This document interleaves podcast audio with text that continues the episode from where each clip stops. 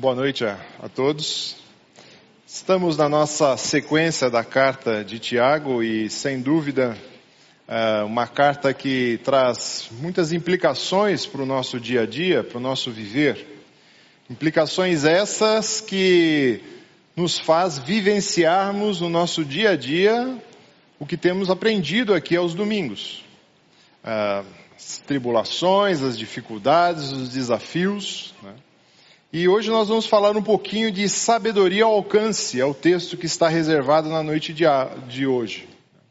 A carta de Tiago era uma carta geral que Tiago escreveu para alguns cristãos, muitas vezes dispersos, que tinham também um pano de fundo uh, judaico, judaico e depois cristão. E também no último domingo nós escutamos o Fábio falar um pouco sobre a língua e o domínio da nossa língua e principalmente sobre comunicação. Uh, logo nessa introdução desse capítulo 3, Tiago nos diz sobre os mestres e depois fala da língua, e logo em seguida, no verso 13, que vai ser onde nós vamos aterrizar hoje e conversar um pouquinho, ele diz assim: Quem dentre vós é sábio e inteligente? É uma pergunta que ele faz para aquele público, mas é uma pergunta também dirigida a cada um de nós. Quem é sábio e tem entendimento, ou quem é sábio e é inteligente? Então, se nós fôssemos levar a sério e responder essa pergunta, seria bem complicado, porque você pode falar, mas comparado com quem? E se também você admitir e falar assim, eu não sou sábio, o que, que aconteceu com o capítulo 1, verso 5 de Tiago, quando ele diz assim, se alguns de você tem falta de sabedoria, peça a Deus. Então talvez você não pediu essa sabedoria quando Tiago te exortou a fazer. E por que é tão importante esse momento agora da carta. Semana passada o Fábio, ao terminar a mensagem, passou e comentou, chegamos na metade da carta. E de fato, estamos, semana passada estávamos na metade, entrando agora para a porção final ou metade final da carta. E eu fiquei pensando esses dias, por que será que Tiago escreve sobre sabedoria justamente agora? Creio que ele faz de forma bem intencional, é lógico, inspirado pelo Senhor, de colocar sabedoria aqui. Por quê? Porque ele já vivenciou, já foi vivenciado tantas coisas. Muitas vezes as tentações que foram apresentadas no capítulo 1, aqueles que estão lidando com as dificuldades da vida, falou da prática da palavra, de não ser só ouvinte, falou também de viver uma religião pura, nos padrões que Deus espera, falando também, como nós vamos ver aqui, a sabedoria e falou-se também das como lidar com as pessoas, das camadas sociais e principalmente dos humildes e o que eles estavam sendo ah, extorquidos pelo aquele outro grupo de irmãos que levavam a tribunais.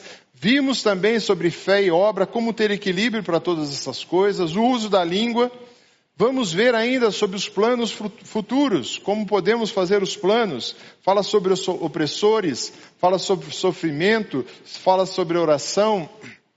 Então é conveniente e adequado que Tiago tenha colocado ali sabedoria para lidar com todas essas coisas, com todos esses assuntos. Para os ouvintes que estavam ali é importante. E para nós, hoje, atualmente, por que é importante sabedoria? Será que nós somos, uma, somos pessoas sábias? Será que nós sabemos lidar com pessoas, quer seja com seu cônjuge, filhos, com seus com o pai, com, do filho para com o pai, do pai para com o filho, aqueles que são namorados, funcionários, autoridades, seu chefe, professor, aluno, aquelas pessoas que você encontra quando você vai a uma compra, aquele fornecedor, aquele cliente. Será que sabemos, somos sábios em lidar com essas pessoas? Será que somos sábios em lidar com os recursos que o Senhor nos dá? Recursos materiais, recursos financeiros, recursos, talentos e habilidades para a gente usar para o Senhor? Será que nós somos sábios em lidar com o nosso corpo? Questão de alimentação, questão do sono, questão do exercício, do descanso, das férias. Será que somos sábios em lidar e tratar com as coisas do Senhor? Quanto tempo investimos na leitura, na oração, na meditação, na comunhão, no aprendizado.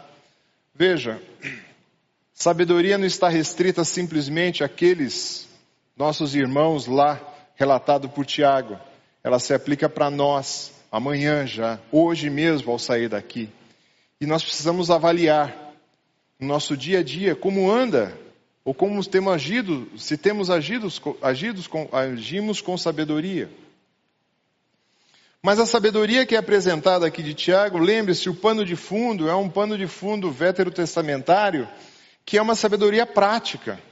Não é uma sabedoria acadêmica, não é uma sabedoria de conhecimento, nada contra o conhecimento, estudar, uh, ir no campo das pesquisas, nada contra isso, mas o que Tiago está nos convidando aqui é uma sabedoria que sai um, pan, um, pouco do campo filosófico, das abstrações, mas entra no campo prático e fala assim: o que você precisa fazer?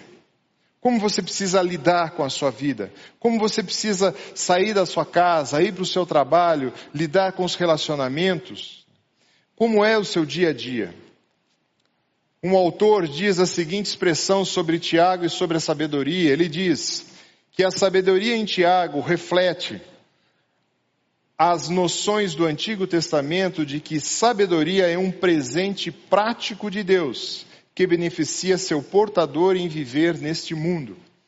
Fala que sabedoria é algo dado pelo Senhor, é algo prático, é um presente para ser desfrutado nesse mundo, no dia a dia. E assim o verso 3 vai dizer, eh, desculpe, capítulo 3, verso 13 diz: Quem dentre vós é sábio e inteligente, mostre essa sabedoria. Não guarde para você, mostre. Como? Em mansidão, mediante um condigno proceder com as suas obras. Você tem que ser manso no tratar, gentil no tratar, com cortesia, com brandura, com um condigno, um excelente, um nobre, algo digno no seu proceder e através de algo visível, através de algo que as pessoas veem. Assim como nós vimos, como Natanael, quando ele pregou sobre fé sem obras é morta, da mesma forma, a sabedoria precisa ser vivenciada e experimentada. Há um exemplo que, do meu ponto de vista, é um marco no Antigo Testamento, e esse exemplo está narrado em Samuel, 1 Samuel 25, eu não vou ler toda a passagem, eu vou citar alguns pontos, onde nós temos ali Abigail, Nabal, seu marido, e o rei Davi, que ainda somente ungido, mas não exercia o reinado. O texto diz assim: Após a morte do profeta Samuel, Davi e seus homens foram para o deserto de Parã. E quando eles chegaram na propriedade de um homem muito rico, o homem daquela propriedade, as escrituras trata como ele tendo mil cabras, três mil ovelhas. Isso significava muita riqueza, porque daquelas cabras poderia trazer o leite, o queijo, a carne, daquelas ovelhas, a lã poderia ser comercializada, vendida, trazer recursos. Tinham muitos trabalhadores a seu cuidado, mas o seu nome era Nabal, que significa tolo, louco, ou que carece de sabedoria. Qual pai colocaria um nome no filho de Nabal? Mas esse pai colocou o nome nesse filho. E ele, infelizmente, fazia jus a esse nome. Ele era rude, como as escrituras diz, ele era grosso no tratativa, ele não tinha sabedoria. E era casado com Abigail, uma mulher inteligente e bonita. Então você pergunta como uma mulher dessa entrou numa roubada dessa. Naquela cultura não tinha isso. Em algumas culturas hoje também não é assim, não há uma escolha. É um casamento que é um pacto, um compromisso firmado pelas famílias e tem que se honrar esse pacto. Independente de amor, não existia amor nessa história. E Davi chega naquela localidade onde os tosqueadores estavam fazendo e tirando a lã das ovelhas, os tosqueadores servos de Nabal, e ele protege aqueles tosqueadores e depois, num determinado momento, Davi dá uma seguinte mensagem. Diga longa vida para o meu Senhor, muita paz para o meu Senhor e sua família, e muita prosperidade para tudo que é seu. Davi chega com o shalom. Shalom significa paz, significa prosperidade, significa ausência de conflito. Eu desejo bem-estar, eu desejo segurança para você. E pede para Nabal que possa alimentar o seu exército.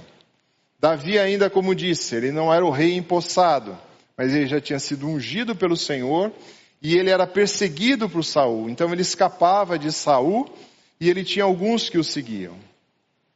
E Nabal responde: Quem é Davi? Quem é esse filho de Jessé? Hoje muitos servos estão fugindo dos seus senhores. Por que eu deveria pegar o meu pão, a minha água, a minha carne do meu gado que abati para os meus tosqueadores e dar a esse homem que nem sei quem é e da onde vem? Davi se enfurece junto ao exército e fala: Vamos até Nabal e vamos matar tudo que tem ali. Os servos ficam preocupados de Nabal, chegam para Abigail, relatam o ocorrido e fala que Davi foi generoso, que cuidou deles, protegeu aqueles servos. E essa mulher, num ato de sabedoria e lucidez, separa comida, separa bebida, separa vinho, leva para Davi e apazigua aquele a, a Davi. E Davi disse a Abigail: Bendito seja o Deus, o Senhor, o Deus de Israel, que hoje te enviou ao meu encontro. Que você seja abençoada pelo seu bom senso e por evitar que hoje eu derrame sangue e me vingue com minhas próprias mãos. Nabal, quando escuta essa história, logo de manhã, quando ele estava sóbrio, porque ele ia morrer sem saber.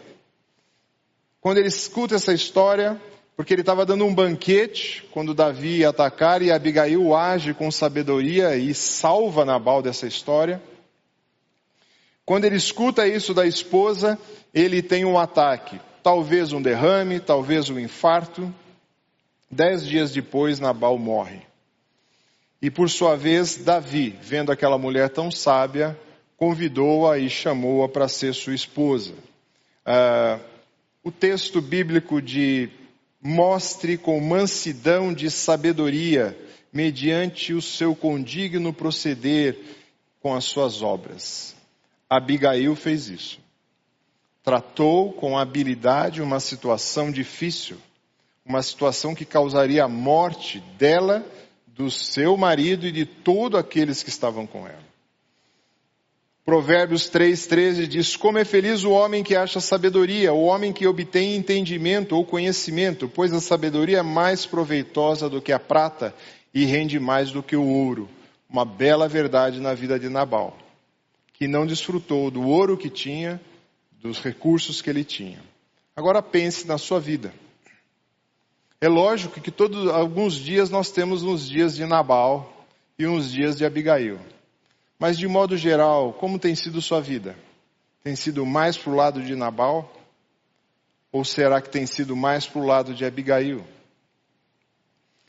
Nós precisamos refletir sobre isso. Um viver sábio é resultado de uma aquisição correta da sabedoria. Se você quer viver uma vida sábia, você precisa escolher a sabedoria no lugar certo. Porque Tiago apresenta para nós de forma muito forte tanto a origem como também os frutos da sabedoria de onde nós vamos escolher.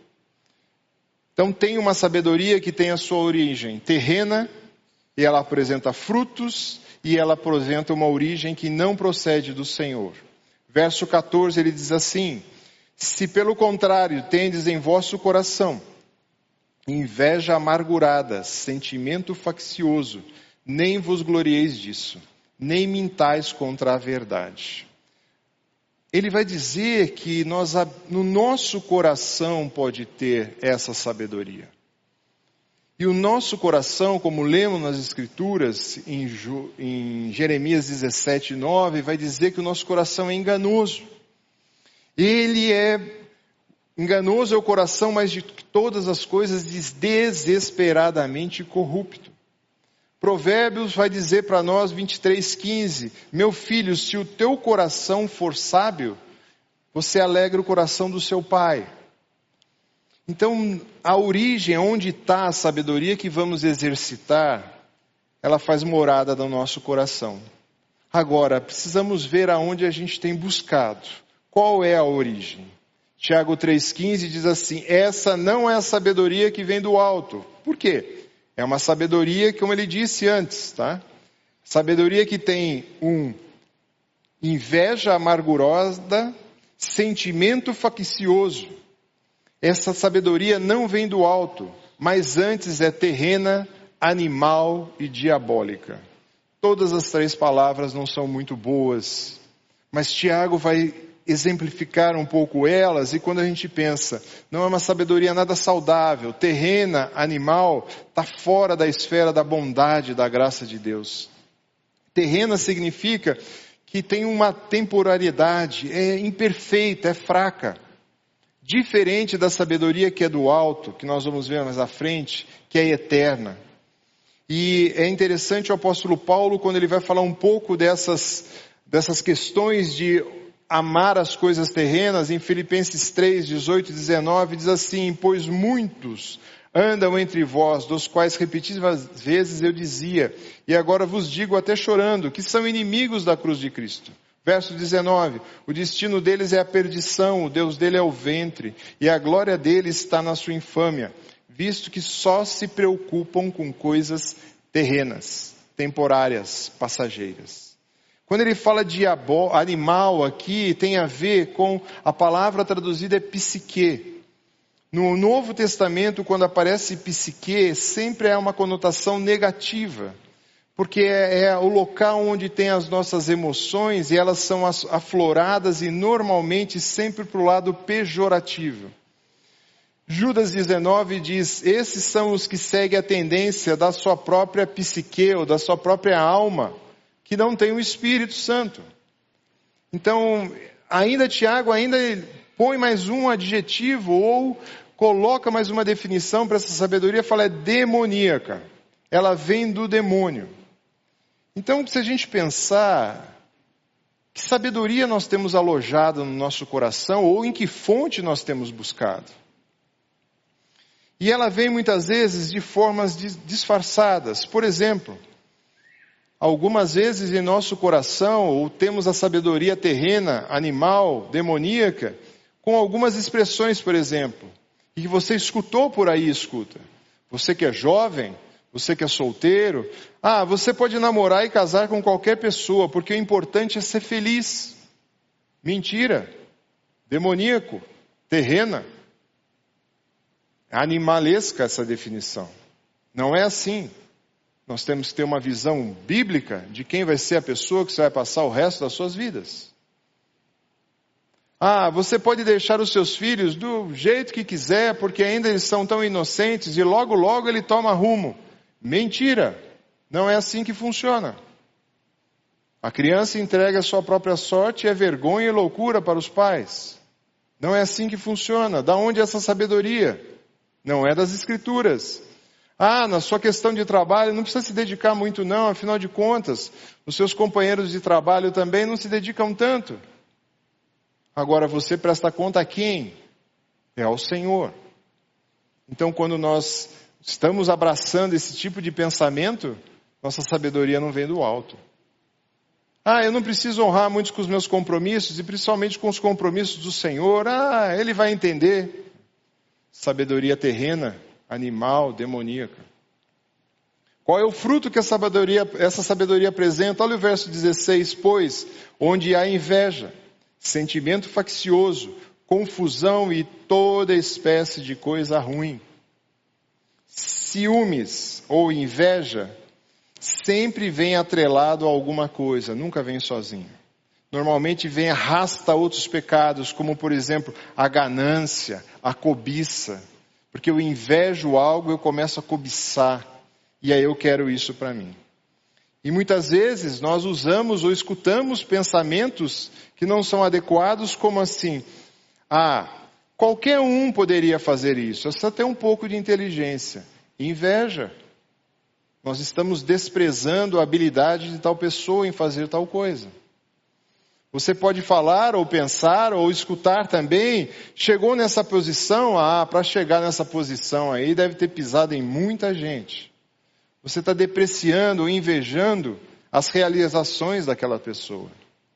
Ah, aquela pessoa é rica. Ah, é rica porque possivelmente, como ele conseguiu ser rico? Já sei. Ele não doava na igreja, ele não atendia os necessitados, porque a gente faz isso não, não é rico. Depreciar o modo de agir da outra pessoa, inveja. Ah, se ele está liderando alguma coisa, quer seja na igreja, quer seja em uma missão, ah, como será que ele pode fazer isso? Inveja. De onde vem essa sabedoria terrena? Animal, demoníaca.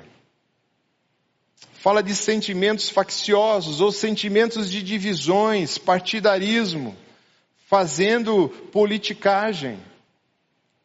Isso a gente não vê nos nossos dias, quase a gente não assiste isso na TV. Confusão, desordem, anarquias, tumultos. E ainda ele coloca, e toda espécie de coisa ruim, imprestável. Essa é a sabedoria que vem do, do baixo, do terreno, animal, diabólica. Mas a palavra de Deus é tão rica que não para aí. Porque ele vai contrastar agora com a sabedoria que vem do alto. Pois, ele vai dizer, a sabedoria, porém, opa, mas, todavia, tem uma sabedoria que vem do alto. Tem uma sabedoria diferente tem uma fonte diferenciada que nós precisamos experimentar. E um texto que nos salta aos olhos é o Salmo 111, verso 10. O temor do Senhor é o princípio da sabedoria. O temer a Deus é o princípio da sabedoria. Mas como nós tememos a Deus? Quando você passa a ser filho de Deus e entende que o Senhor é o Senhor da sua vida então só pode haver um genuíno temor a Deus e, por consequência, ser sábio e sabedoria que vem do alto, se você já nasceu de novo em Cristo Jesus. Se você ainda não desfruta da salvação que há em Cristo Jesus, sinto em te dizer, você não desfruta da real sabedoria que vem do alto. Você não desfruta da sabedoria que vem do Senhor. Por isso, nascer em Cristo, ou ser nova criatura, passa em primeiro ponto para nós sermos sábios e desfrutarmos da sabedoria que vem do alto. Quando a gente olha um outro exemplo do Antigo Testamento, e aí eu fico imaginando para você, se chegasse essa proposta para você, Está relatado em 1 Reis, capítulo 3, verso 4. O rei Salomão foi a Gibeão para oferecer sacrifício, pois ali ficava o principal lugar sagrado. E ofereceu naquele altar mil holocaustos, não é pouca coisa. Em Gibeão, o Senhor apareceu a Salomão em um sonho à noite e lhe disse: Peço o que quiser, eu te darei.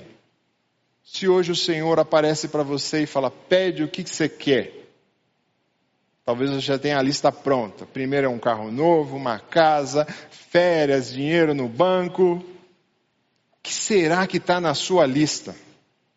Aí você fala, ah, mas eu entendi por que Salomão não pediu essas coisas. Ele já era rico, já tinha tudo aquilo. Parte ele tinha, parte depois ele ganha. Mas ele poderia pedir, porque se você pensar nos bilionários que nós temos, será que eles estão satisfeitos em ser bilionários? Ele sempre quer mais um dólar. Isso não para. Salomão responde que ele escolhe sabedoria. Salomão, verso 9 de 1 Reis 3. Dá, pois, ao teu servo um coração cheio de discernimento para governar o teu povo e distinguir entre o bem e o mal. Eu quero isso. A resposta do Senhor no verso 11. Por isso Deus disse: Já que você pediu isso, e não uma vida longa, nem riqueza, nem pediu a morte dos seus inimigos, mas discernimento para ministrar a justiça, farei o que você pediu. E te darei um coração sábio, capaz de discernir as coisas. E também, como consequência, eu vou te dar riqueza, fama, que não haverá outro igual a você. Mas Deus olhou a intenção do coração real de Salomão. Havia uma condição se você andar nos meus caminhos e obedecer os meus decretos e os meus mandamentos, como seu pai Davi, eu vou prolongar a sua vida e o seu reino. Infelizmente, Salomão, no finalzinho, derrapou. Saiu atrás de muitas mulheres, cavalos, voltou ao Egito, tudo que um rei não podia fazer. Nesse final de vida, ele não foi muito sábio. Mas atente para a escolha que ele fez Será que nós queremos essa escolha? Será que nós escolhemos a sabedoria que vem do alto? Verso 17 vai dizer: A sabedoria, porém, do alto é primeiramente pura, pacífica, indulgente, tratável, plena de misericórdia, bons frutos, imparcial, sem fingimento. Ele vai dizer que essa sabedoria tem uma característica fundamental que é primeiramente pura.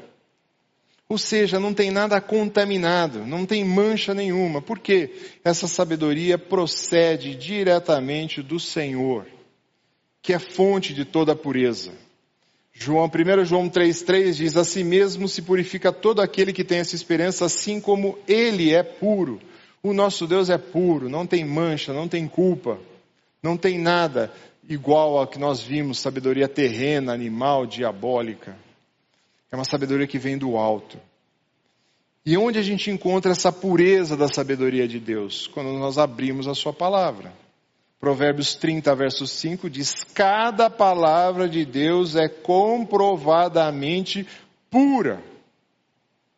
Não tem culpa, não tem mancha. Salmo 119, 140 diz: Puríssima é a tua palavra. A palavra de Deus é pura.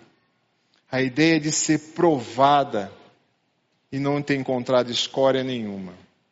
Assim, nós temos que buscar nessa fonte e ela apresenta frutos, como nós vemos. Ela é pacífica. Veja o que Abigail fez. Ela pacificou uma contenda que ia ter ali. Uma luta, uma matança.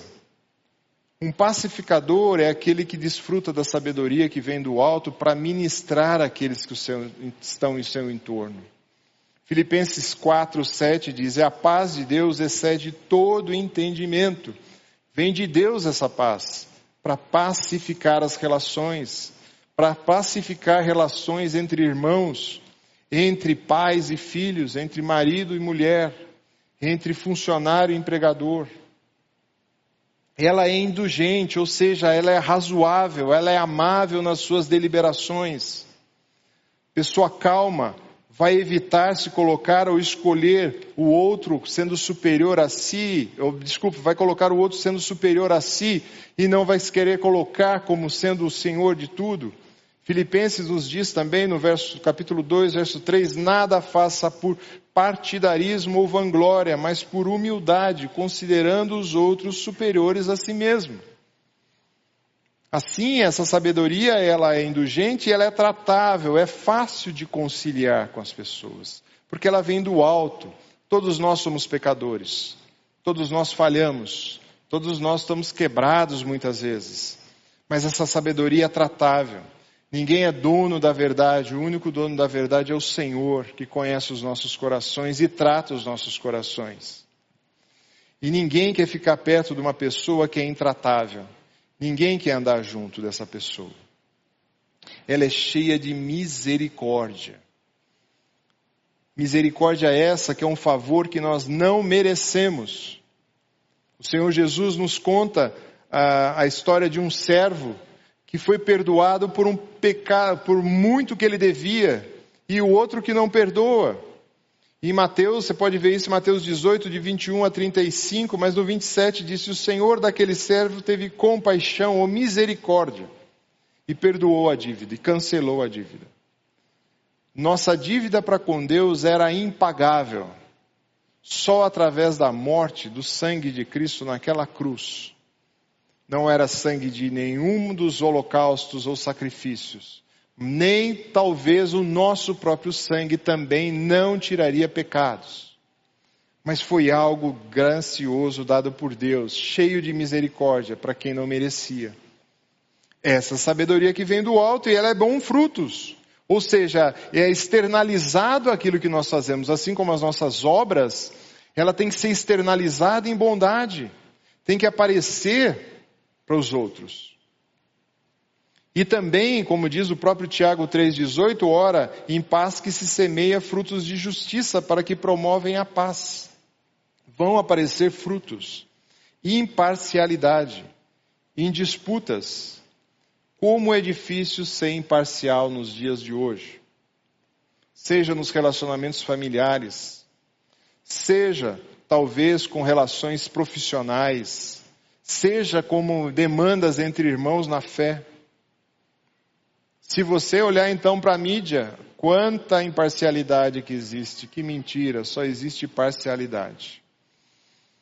O escritor falecido já, Francis Schaeffer, em um dos seus livros, ele escreve que cada minuto, cada minuto da televisão é editado.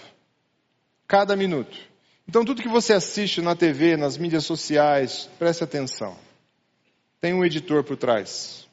Tem uma mente por trás. E se o que ele, quem está editando aquilo buscar sabedoria, que é terrena, animal e diabólica, você sabe o que vai sair na sua tela, quer seja no celular, no computador ou na TV. A lista segue da imparcialidade, mas ele fala sem fingimento e hipocrisia. Nossa sabedoria não pode ser fingida, não pode ser um ato teatral, não pode ser uma peça de teatro que eu enceno para as pessoas. O Senhor Jesus bate muito forte nos líderes religiosos da sua época e chama-os de hipócritas, ou aquele que estava encenando, aquele que estava um fingimento. Essa é a sabedoria que vem do alto. É uma sabedoria sem fingimento. Eu quero concluir essa mensagem. Qual fonte? Qual fonte você tem abastecido o seu coração? Aonde você tem buscado? Na sabedoria que vem do alto ou na sabedoria que vem terrena? Se buscamos em pessoas, ideologias, sistemas, ditos, nossas experiências, experiências de outro, sinto muito. Pode ser muito bom por algum tempo, mas são sabedoria terrena, animal e diabólica. Mas se você está buscando sabedoria do alto, como diz Tiago 5, você não sabe como fazer, começa se humilhando. Nós precisamos nos humilhar. Se alguém tem falta de sabedoria, peça a Deus, que Ele dá. Então nós temos que pedir ao Senhor. Veja bem, peça a Deus, não ao Google, não ao youtuber, não ao influencer digital, não ao vizinho. Peça a quem? Ao Senhor.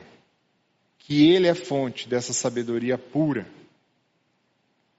Provérbios 16, 6 diz assim: É melhor obter sabedoria do que o ouro